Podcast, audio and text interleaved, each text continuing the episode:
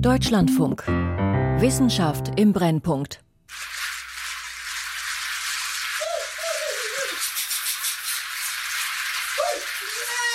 É uma zona que tem muito garimpo, mas eu nunca é, coloquei nos meus trabalhos do que eu sou a favor ou contra garimpo. Não. Wir haben hier viel illegalen Goldabbau. Aber ich habe in meinen Arbeiten nie darüber gesprochen, ob ich für oder gegen den Goldabbau bin.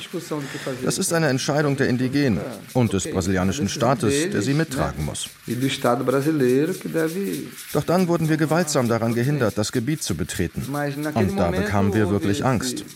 Wir versuchen ein Gesundheitsproblem zu erfassen und sehen, dass dahinter ein politisches Problem steckt. Ein sehr großes Problem von Gewalt. Nicht nur gegen uns Forscher são vítimas de violência. Mas que está aí várias lideranças indígenas ameaçadas, né?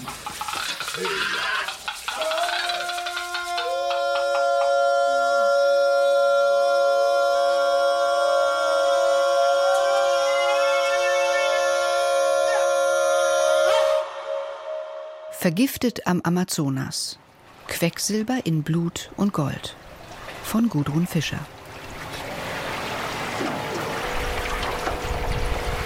Ich fahre in einem schmalen Motorboot über den Rio Tapachos. Eine Stunde, dann tauchen wir unter ein paar Bäumen und Büschen hindurch und landen in einer kleinen Bucht. Der Weg ins Dorf Saure Maibar führt steil nach oben. Der Sohn des Cacique schleppt die Kiste, die ich vor der Abfahrt im Supermarkt mit unbelastetem Reis bepackt habe und mit Zwiebeln, Öl, Zucker, Kaffee, fünf gefrorenen Hühnchen und Popcorn für die Kinder von Aldira Akai Munduruku. Sie ist die Dorfsprecherin und hat mich eingeladen. Ohne Einladung dürfte ich das indigene Territorium gar nicht betreten. Ich bin hierher gekommen, weil ich wissen will, wie es den Munduruku gesundheitlich geht. Früher waren sie 40.000. Heute, nach Epidemien und viel Gewalt, leben nur noch etwa 13.000 Menschen in den Dörfern. Ihr Immunsystem ist anders als das von Weißen. Wegen der historisch schlechten, von Rassismus geprägten Erfahrungen sind viele Indigene misstrauisch, wenn Weiße sich mit ihrer Gesundheit beschäftigen. Doch ihre aktuelle Situation sehen sie als Notfall. A gente sofreu bastante ano passado wir haben in den letzten Jahren sehr gelitten, wegen der vorherigen Regierung Bolsonaro. Noch mehr illegale Goldgräber als sonst sind in unser Territorium eingedrungen. Aber wir leiden auch unter den Leuten, die illegal abholzen. Auch Acai-Beeren werden geraubt. Oft fällen sie gleich die ganze Acai-Palme, ein wichtiges Nahrungsmittel für uns. Am Himmel türmen sich graue Wolken. Dunkel liegt der Tapachos unter uns. Es ist schwül und bald wird es heftig regnen. So wie fast jeden Tag im Amazonasgebiet. Eigentlich herrscht im Einzugsgebiet des Tapachos ein Überfluss an Nahrung. Pflanzen, Tiere, eine enorme Biodiversität. Nun aber droht Quecksilber die indigenen Völker der Region zu vergiften. Nirgendwo sonst in Brasilien finden sich so viele illegale Goldgräberstätten wie hier. Quecksilber greift vor allem Nervenzellen im Gehirn an, hat mir der Neurochirurg Erik Jennings erzählt. Er praktiziert in der Großstadt Santarém, 400 Kilometer von hier, an der Mündung des Tapachos in den Amazonas. Selbst wenn du ein gesundes Gehirn hattest, wird eine Quecksilbervergiftung deine geistigen Fähigkeiten einschränken. Indigene müssen jagen, fischen, sie gehen an Schulen und Universitäten, sie sprechen zwei Sprachen, sie müssen sich konzentrieren. Sie sind auf ihre kognitiven Fähigkeiten angewiesen. Vor ihrer Hütte füttert Aldira Akai Munduruku ihre mageren Hunde und ein Schwein. In einem Baum hängt der Zögling ihrer Tochter, ein schwarzes Affenbaby, das im Urwald hinter dem Dorf vom Baum gefallen ist. Cada dia que passa a gente vem sentindo assim Sintomas, né, An jedem Tag spüren wir die Symptome. Wir haben Kopfschmerzen, unsere Augen schmerzen. Wir können nicht mehr so lange auf unseren Feldern arbeiten.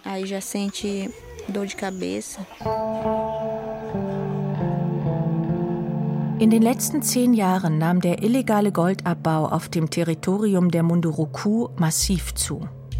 Hunderte giftige Abraumteiche im Urwald zeugen davon. Um Gold aus zerhacktem Gestein oder Flusssedimenten zu extrahieren, wird metallisches Quecksilber eingesetzt. Quecksilber amalgamiert und verbindet sich mit Gold. Wenn es in die Flüsse gelangt, verwandelt es sich mit Hilfe von Mikroorganismen in Methylquecksilber, eine hochtoxische organische Verbindung. Plankton und Algen nehmen das Methylquecksilber auf. Erst gelangt es in Krebse und Muscheln, dann in den Fisch. Die Quecksilberbelastung von Fischen im Amazonasgebiet ist bekannt. Aber wie groß ist die Belastung der Indigenen? Wir hatten einen Mitstreiter, Cassio hieß er. Er hat ein paar Jahre lang unsere Kämpfe für die Anerkennung des Munduruku-Territoriums begleitet. Als er plötzlich sehr krank wurde, hieß es, er habe eine akute Quecksilbervergiftung, weil er in kurzer Zeit viel Fisch gegessen hatte. Sein Fall hat unsere Caciques, unsere Dorfleiter aufgeschreckt. Jetzt wollten auch wir uns auf Quecksilber untersuchen lassen. 2017 haben wir auf einer großen Versammlung einen Brief an das Forschungsinstitut Fiocruz in Rio de Janeiro verfasst. Im Jahr 2019 reisten Forscher in drei unserer Dörfer. Leider kam dann die Corona-Pandemie und alles hat sich verzögert. Die Quecksilbervergiftung bei den Munduruku ist eine chronische Vergiftung, die sich über viele Jahre aufgebaut hat, stellte das Team des Institut Fiocruz fest. Ihre Studie führte zu sieben wissenschaftlichen Veröffentlichungen. Von den 200 untersuchten Menschen zeigten alle einen bedenklich hohen Quecksilbergehalt. Der von der WHO festgelegte Grenzwert von 6 Mikrogramm Quecksilber pro Gramm Haar wurde von über der Hälfte der untersuchten Munduruku überschritten. Viele Leute im Dorf, sagt Aldira Akai Munduruku, leiden inzwischen unter Schwäche und Schmerzen in den Knochen. Ihr Mann kann nicht mehr so gut jagen. Sie selbst hat wenig Ausdauer bei der Feldarbeit. Die Felder liegen nahe beim Dorf. Einige ältere Frauen hacken das Unkraut zwischen den Maniokpflanzen. Maniokwurzeln werden gekocht oder auch geraspelt und getrocknet. Sie sind eine wichtige Kohlenhydratquelle. Neben Maniok und Fisch essen die Munduruku Früchte und Nüsse, die sie im Urwald sammeln. Dazu gelegentlich Wildschwein, Affen, Vögel. Eigentlich eine ausgewogene Ernährung. Aber nun ist nicht nur der Fisch vergiftet, sondern auch das Wasser des Flusses. Es ist nicht mehr klar, sondern voller Schlamm, weil die riesigen Schaufelbagger im illegalen Goldabbau die Flüsse aufwühlen. Vom verschmutzten Wasser bekämen die Kinder Durchfall, ist sich Aldira Akai sicher.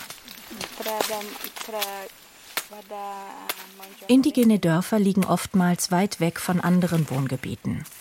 Da selten außerhalb des Clans geheiratet wird, vererben die Munduruku möglicherweise bestimmte genetische Abweichungen. Diese heißen genetische Polymorphismen. Sie können zum Beispiel zu einem schlechteren Abbau von Quecksilber im Körper führen. Um zu klären, ob in den Dörfern Polymorphismen vorliegen, untersuchte die Genetikerin Jamila Perini Rachenabstriche, die während der Studie von 2019 genommen worden waren. Tatsächlich fand sie nur bei zwei der 200 Personen einen Polymorphismus. Es waren zwei Brüder, die bei den neurologischen Tests motorische Störungen zeigten, sogenannte Ataxien. Ich habe Jamila Perini vor meiner Fahrt ins Dorf in einem Restaurant in Rio de Janeiro getroffen. Então a gente identificou alterações genéticas no gene que codifica essa enzima. Die Abweichungen betreffen Gene, die ein wichtiges Enzym kodieren. Dieses Enzym ist dafür zuständig, im Körper giftige Schwermetalle abzubauen. So eine genetische Abweichung, ein Polymorphismus muss nicht immer schlecht sein. Das kann manchmal auch Vorteile haben. Wenn es aber um einen giftigen Stoff geht, dann ist so ein Polymorphismus ein Nachteil. Das war bei den Brüdern der Fall. Ein Enzym war beschädigt und konnte das Quecksilber nicht abtransportieren.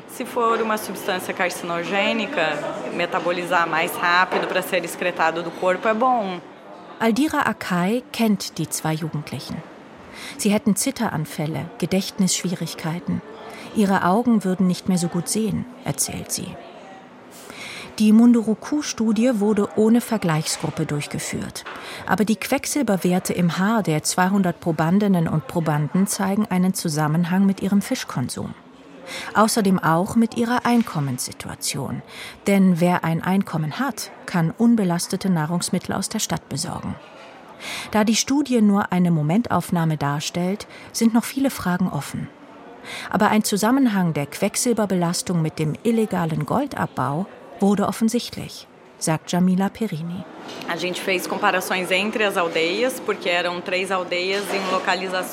Wir haben die drei untersuchten Dörfer verglichen.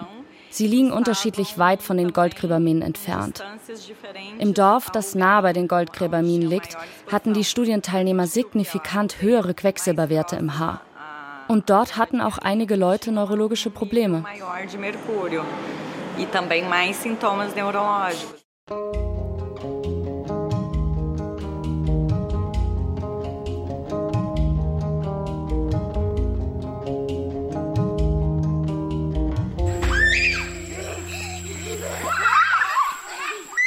Im Dorf Saure Maiba spielen die Kinder abends auf dem großen Feld zwischen den Hütten Fußball. Im Dorf von Aldira Akai zeigte sich bei 40 Prozent der Untersuchten ein höherer Quecksilbergehalt im Haar, als die WHO empfiehlt. In dem Dorf, das am nächsten bei den illegalen Goldminen liegt, waren es 90 Prozent. Alle betroffenen Kinder leiden unter Anämie, also Blutarmut. Ein Kind ist gestorben, bevor es ein Jahr alt wurde. Ihr Haar war auch untersucht worden. Leider erkrankte das Mädchen später an Lungenentzündung und hatte Anämie. Das muss sich mit der Quecksilbervergiftung vermischt haben. Nach ihrem Tod wurde der Fall untersucht und der Zusammenhang ist bewiesen. Wenn jemand von uns Munduruku krank ist, dann sind wir sehr beunruhigt. Wir alle leiden dann mit, besonders wenn es um ein Kind geht. Die schwer mit Quecksilber belastete Tochter meiner Freundin, die da vorne spielt, ist ein ganz normales Mädchen. Sie spielt wie die anderen, aber sie darf keine andere Krankheit bekommen. Keine Grippe oder sonst etwas Gefährliches. Noch sitzt hier kein Kind im Rollstuhl, dafür im Nachbardorf. Die Mutter trägt das Kind oft im Tragetuch herum, obwohl es schon fünf Jahre alt ist, sagt Aldira Akai. Einer Krankenpflegerin aus der benachbarten Stadt Itaituba war vor ein paar Jahren aufgefallen, dass unverhältnismäßig viele Rollstühle für Kinder aus indigenen Dörfern angefragt wurden. Über diese Krankenschwester hatte das Team aus Rio de Janeiro von den auffälligen Krankheitsfällen am Tapachos gehört. Während ihres Aufenthalts bei den Munduruku kam auch ein Dokumentarfilmteam in das Dorf. Da erfuhr Aldira Akai, dass ähnliche Symptome schon einmal eine Stadt erschüttert hatten. Weit weg, in Japan. Minamata in den 1950er Jahren. In der japanischen Küstenstadt berichten Einwohner plötzlich von Zitteranfällen und Krämpfen. Kinder kommen mit schweren neurologischen Schäden auf die Welt, lernen kaum laufen. Die Chemiefirma Shisso stellt in Minamata damals Acetaldehyd für Kunstdünger und Kunststoffe her.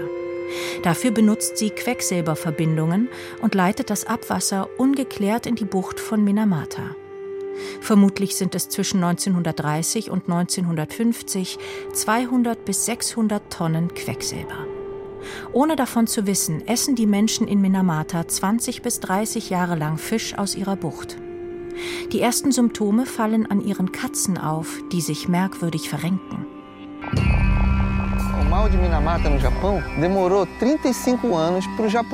Als der Dokumentarfilm Amazonien, das neue Minamata, im Jahr 2020 fast fertig war, zeigte der Regisseur eine erste Version im Dorf. Einige Überlebende aus Minamata hatten eine Grußbotschaft geschickt. A intoxicação mercurial é a ponta do iceberg só.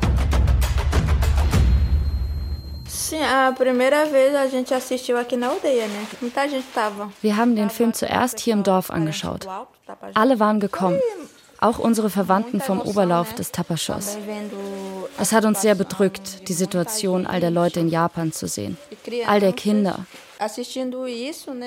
Das hat uns viel ausgemacht. Denn wir könnten in Zukunft genauso von Behinderungen betroffen sein wie die Menschen in Minamata. Wir wissen, dass wir bereits verseucht sind. Sie haben uns in dem Video gewarnt, dass eine Quecksilbervergiftung nicht heilbar ist. Wir dürfen nicht zulassen, dass diese Krankheit uns zerstört. Mas que a gente não pode deixar que essa doença derrubar nós. Fala uma coisa, você nem perguntei isso. Você sabia que o Brasil assinou o contrato de Minamata? Você sabe, né? Als ich Aldira Akai frage, ob sie mitbekommen habe, dass Brasilien das Minamata-Abkommen unterschrieben habe, schüttelt sie den Kopf. Das Abkommen war eine Konsequenz aus der Katastrophe von Minamata. Vor zehn Jahren von der Staatengemeinschaft beschlossen, trat es am 16. August 2017 in Kraft. Brasilien hat das Abkommen ratifiziert. Die Vertragsstaaten müssen nun dafür sorgen, dass Quecksilberabfälle sicher entsorgt werden und die Industrie weniger Quecksilber verwendet. Allerdings drohen keine Sanktionen bei Nichterfüllung der vorgeschlagenen Maßnahmen. Auch die Umweltorganisation WWF Brasilien kämpft seit ein paar Jahren gegen das Quecksilber.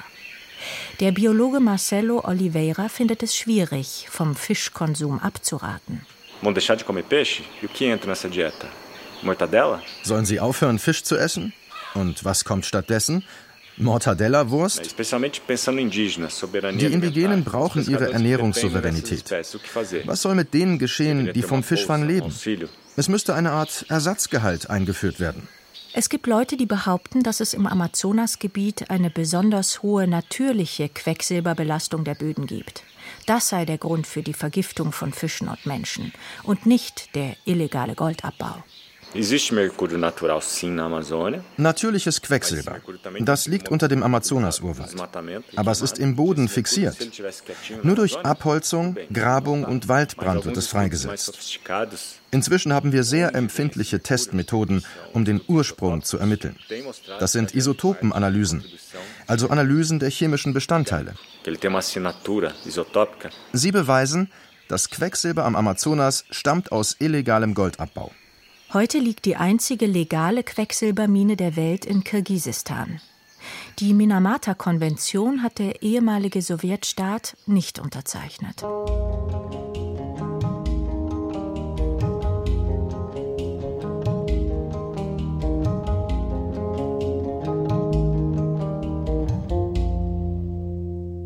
Ein Liter Quecksilber kostet zwischen 300 und 2000 US-Dollar, sagt der Epidemiologe Paulo Basta.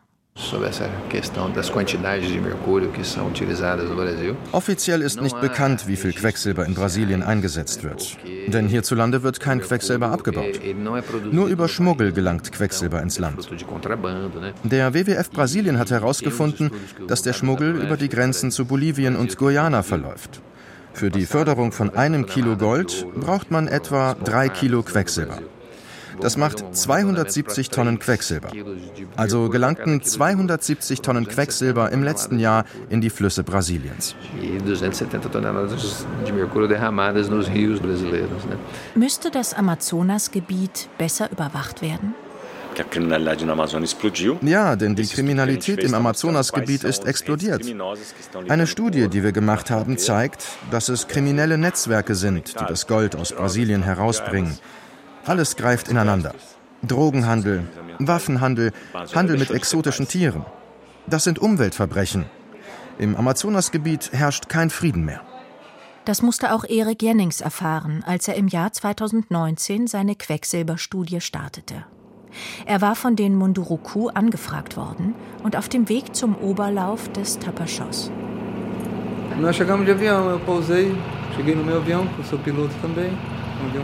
Wir kamen mit dem Flugzeug. Ich bin auch Pilot. Als wir in Jacareasanga die Maschine aufgetankt haben, haben uns Leute, die im illegalen Goldabbau arbeiten, gestoppt. Ich habe ihnen erklärt, dass ich Arzt bin und den Leuten die Quecksilberergebnisse bringen will. Nach langen Verhandlungen ließen sie uns frei, aber wir durften nicht zum Dorf fliegen. Als ich gerade starten wollte, kamen zwei Pickups auf die Landepiste gerast. Die Leute aus den Pickups bewarfen uns mit Steinen. Ich hob unter einem Hagel von Steinen ab. Es war gefährlich. Eu decolei por baixo de pedra. Então foi uma situação tensa.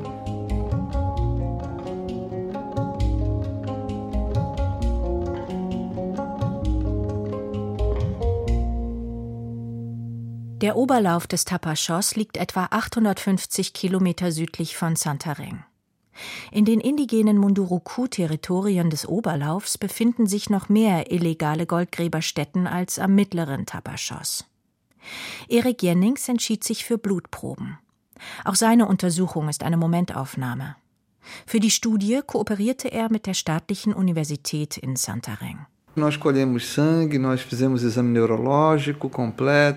Wir haben Blutproben genommen. Wir haben ausführliche neurologische Untersuchungen angestellt. Wir haben die Leute befragt. Vier Tage waren wir in der Region. Und wir bekamen heraus, dass 99 Prozent der Leute einen erhöhten Quecksilbergehalt hatten. Höher als der Maximalwert, den die WHO festgelegt hat. Das sind 10 Mikrogramm Quecksilber pro 100 Milliliter Blut. In über 50 Prozent der Proben fanden wir sogar das Doppelte des Grenzwertes. Wir haben Kinder gesehen, die schon mit neurologischen Problemen auf die Welt kamen deren Neuralrohr sich nicht geschlossen hat. Ihr Nervensystem, ihr Gehirn ist beschädigt.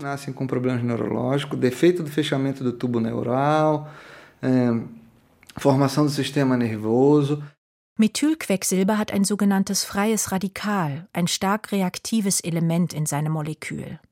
Das bindet an andere Moleküle und kann sie schädigen. O metilmercúrio, como ele tem esse radical metil, ele atravessa a, a parede das células, ele se difunde é, globalmente pelo organismo. Dieses Methylquecksilber und sein Radikal kann die Wände der Blutbahnen durchqueren und sich im gesamten Körper verteilen. Es gelangt auch ins Gehirn, weil es fähig ist, die Blut-Hirn-Schranke zu überwinden. Es kann auch die Plazenta durchqueren, die eigentlich das Embryo einer Schwangeren schützt. Wenn es in den Zellen aktiv ist, dann verursacht es manchmal Fehler in der Herstellung von fundamental wichtigen Proteinen. Von den mit Quecksilber vergifteten Kindern haben wir eins hier nach Santarém gebracht. Das MRT ergab, das Gehirn dieses Kindes hatte keine Hirnfurchen und Hirnwindungen am Kleinhirn. Es ist eine sogenannte Lis-Enzephalie, eine Schädigung an den Gehirnwindungen. Das ist die am besten belegte Folge von Vergiftungen mit Schwermetallen. Num contexto como esse, a intoxicação por metal pesado.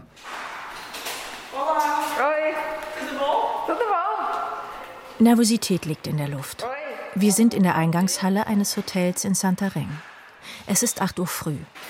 15 Forscherinnen und Forscher sind aus Rio de Janeiro, Sao Paulo und anderen Universitätsstädten Brasiliens angereist. Heute, Anfang März 2023, beginnt eine zweite Munduruku-Studie. Die Vorbereitung wird drei Wochen dauern. Der Leiter heißt Paulo Basta und ist Arzt und Epidemiologe. Ich spreche mit ihm im Hotelrestaurant. Os estudos anteriores que nós temos aqui na Terra Munduruku são estudos eh, seccionais, de, corte transversal, que a gente fala. Né? Unsere erste Munduruku-Studie war gewissermaßen ein transversaler Schnitt, eine epidemiologische Momentaufnahme. Wir wissen nicht, was vorher war und was danach kam. Wir können die Kausalität nicht beweisen. Wir können nicht wirklich belegen, dass das Quecksilber zu den Erkrankungen führte. Jetzt wollen wir Beweise. Deswegen machen wir eine Langzeitstudie. Wir werden schwangere Frauen drei Jahre lang begleiten. Wir haben jetzt zehn Munduruku-Dörfer ausgewählt und wollen dort Frauen zu Beginn ihrer Schwangerschaft ausfindig machen und um ihre Teilnahme bitten.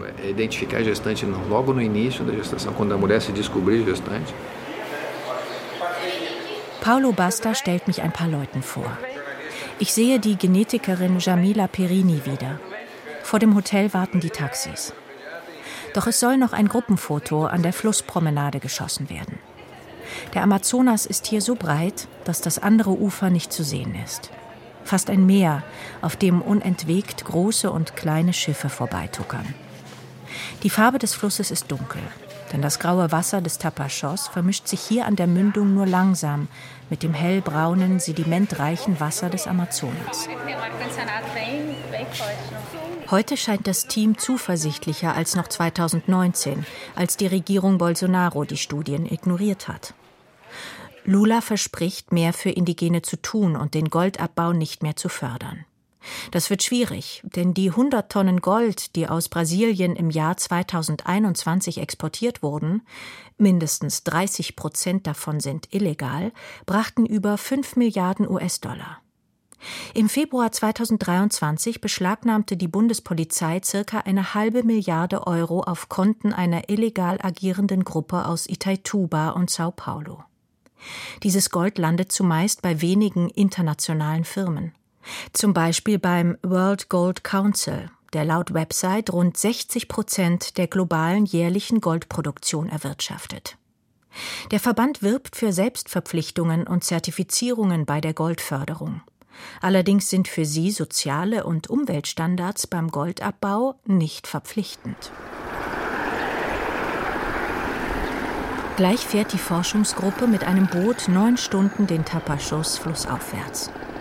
Der erste Workshop findet in der Kleinstadt Itaituba statt, bekannt als Umschlagplatz für illegal geschürftes Gold und gefährlich. Die Forschenden erzählen, dass sie beim letzten Mal in Itaituba geheim hielten, in welchem Hotel sie absteigen würden. Besonders in den Restaurants sprachen sie nur im Flüsterton von ihrer Arbeit. Mehrere indigene Aktivistinnen und auch der Cacique des Dorfes Saure Maiba wurden bedroht das Haus einer Aktivistin von Goldgräbern angezündet. Doch dieses Mal findet der Workshop ganz offen in den Räumen der Gesundheitsstelle für Indigene statt. Auch im Team sind Indigene beteiligt. Danach fahren sie in das Dorf Saure Maiba. Dort geht es um gesundheitliche Aufklärung. Ernährung ist ein wichtiges Thema. Drei Jahre nach Unterzeichnung der Minamata-Konvention musste Brasilien einen Statusbericht abliefern. Der wurde aber zurückgewiesen. Denn Bedingung war, dass die betroffene Bevölkerung befragt wird, was aber nicht geschehen ist. Wir müssen diese Scheinwelt der Bolsonaro-Regierung hinter uns lassen. Wir haben die Konvention unterschrieben, also lasst sie uns umsetzen. Ich denke, wir haben den Blick zu sehr auf Quecksilber und den illegalen Goldabbau gerichtet. Das Problem ist aber doch das Gold selbst. Ja, Gold ist ein wichtiger Rohstoff. Er bringt Devisen. Kann man Gold nachhaltig produzieren? Nein. Denn für ein Gramm Gold muss eine Tonne Erdboden bewegt werden. Aber Sie können es verantwortungsvoll tun. Dafür steht eine Menge Technik zur Verfügung Eine Genossenschaft könnte das Gold zertifizieren. Die Produktionskosten erhöhen sich dann halt um 7 Prozent. Bisher konnte in Brasilien ein illegaler Goldgräber zu einem Goldhändler gehen und diesem auf Treu und Glauben versichern, dass sein Gold aus einer legalen Mine kommt. Dann bekam er vom Händler eine Quittung und das Gold war legal. Dieser Vorgang ist jetzt unter der neuen Regierung Lula verboten. Das gesamte Amazonasgebiet ist inzwischen kartiert und die goldtragenden Gesteinsformationen sind bekannt. Auffällig ist, sagt Marcelo Oliveira vom WWF Brasilien, dass viele internationale Bergbaufirmen in Brasilien Förderanträge für indigenes Gebiet gestellt haben, was verboten ist. Warten Sie darauf, dass Bolsonaro zurückkommt? Die ganze Welt müsse sich klar machen, dass viel Gold derzeit aus schmutzigen Quellen kommt, sagt Marcelo Oliveira. Vor allem in der Schweiz sitzen die Raffinerien, die das Gold aus Brasilien, aber auch aus Peru verarbeiten. Aber es gibt bereits ein Fairtrade-Label für Gold, das ein nachhaltig produziertes und fair gehandeltes Edelmetall garantiert. Jetzt verhandeln wir zum Beispiel mit einem Zusammenschluss von Juweliergeschäften in den USA und wollen ihnen den Amazonas-Film vorführen, damit sie erfahren, wo das Gold herkommt, das sie kaufen. Es gibt tatsächlich einen Juweliersektor, den das umtreibt.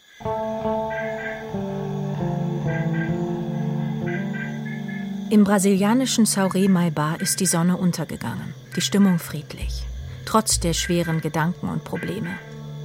Was können die Munduruku kurzfristig gegen die Quecksilbervergiftung tun? Eigentlich ist gerade Fisch eine hervorragende Nahrungsquelle, die Herz-Kreislauf und viele andere Erkrankungen verhindert. Auch die Muttermilch, über deren Quecksilbergehalt die neu anlaufende Mutter-Kind-Studie Aufschluss geben soll, ist eigentlich ein hervorragendes Nahrungsmittel für Babys. Doch selbst in Europa wird Schwangeren und Stillenden empfohlen, keinen Heilbutt oder Thunfisch zu essen, da sie zu viel Quecksilber anreichern. Der Neurochirurg Erik Jennings empfiehlt zur Ausleitung das Element Selen. O e vários outros elementos são o que a gente chama de quelante do mercúrio, né? Das Selen und auch einige andere Elemente bilden Chelate. Das sind chemische Komplexe, die verhindern, dass das Quecksilber in die Zellen eindringt. Studien zeigen, dass Leute, die viel Fisch essen, geschützt sind. Denn der Fisch selbst enthält viel Selen. Nicht nur die Paranuss, auch alle anderen Früchte aus dem Amazonas bilden diese Chelate mit dem Quecksilber. Früher ernährten sich die Indigenen ausschließlich aus dem Urwald. Das hat sie vor Krankheiten geschützt. Aber seit einiger Zeit essen sie anders. Sie haben sich die Ernährungsgewohnheiten der Weißen angeeignet. Reis, Kekse, Softdrinks und viel Zucker. Suco artificial, refrigerante, muito açúcar.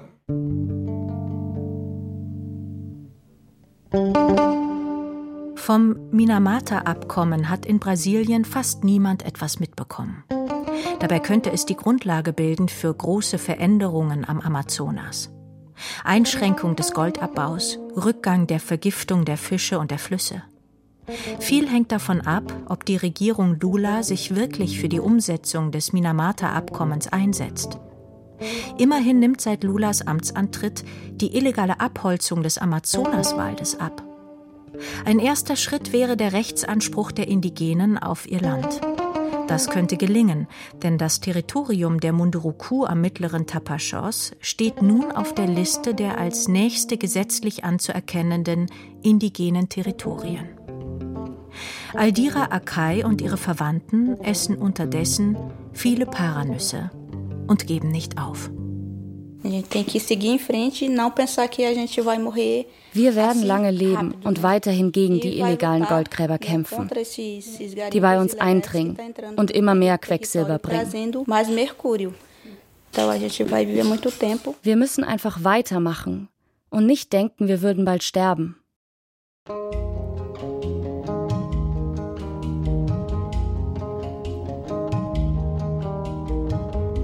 Vergiftet am Amazonas. Quecksilber in Blut und Gold. Von Gudrun Fischer. Es sprachen Eva Meckbach, Verena Joost und Adam Nümm. Ton Hermann Leppich. Regie Friederike Bigger. Redaktion Christiane Knoll. Produktion Deutschlandfunk 2023.